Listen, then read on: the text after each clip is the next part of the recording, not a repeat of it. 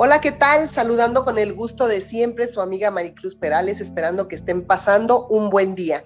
¿Qué hago si mi hijo no quiere estudiar?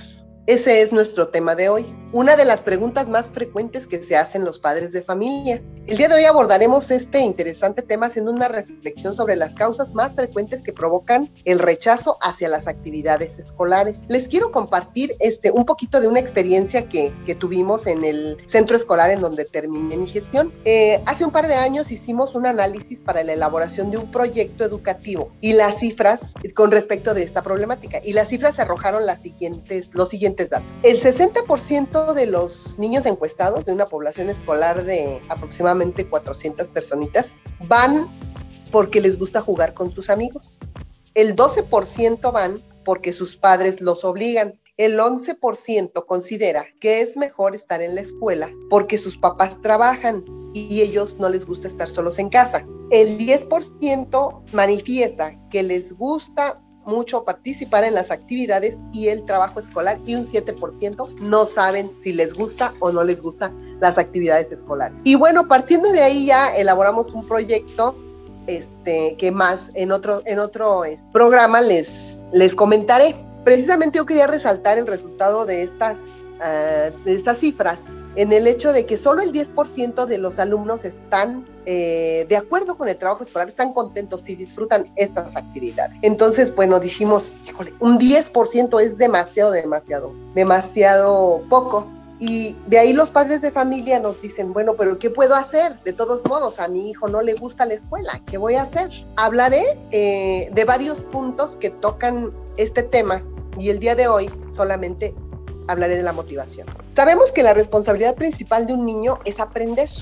El papel principal de los padres, en este caso, es explicarle y darle un ejemplo sobre la importancia de estudiar y los beneficios para su presente y su futuro.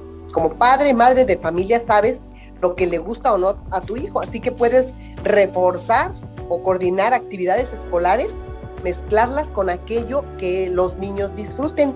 Me refiero a actividades deportivas, actividades extraescolares, deportivas, artísticas, eh, y de esta manera inculcarles hábito de responsabilidad. Si vamos a ponerlos a practicar fútbol, eh, baile, danza, teatro, lo que ustedes gusten y van de taekwondo, sabemos que tienen que arreglar una mochila con los enseres necesarios. Entonces vamos ahí a dejarlos que ellos lo hagan, ¿sí? Y que sepan que tienen que estar listos a tal hora para empezar la clase. Eso es ir inculcando la responsabilidad con el ejemplo, ¿sí? Em, considero que esta pequeña sugerencia nos brinda oportunidades para, una, para relacionarnos más de cerca con nuestros hijos, que ellos sientan nuestro apoyo y nuestra presencia y sobre todo que se establezca un vínculo de comunicación indestructible. ¿sí? En la escuela trabajamos también los maestros para descubrir los intereses y gustos de nuestros alumnos. Sin embargo, al trabajar de manera masiva, o sea, ustedes tienen la oportunidad porque en casa hay dos, tres hijos, ¿verdad? Pero nosotros tenemos 45. Sin embargo, los maestros nos toca trabajar esta parte y claro, por supuesto que lo hacemos.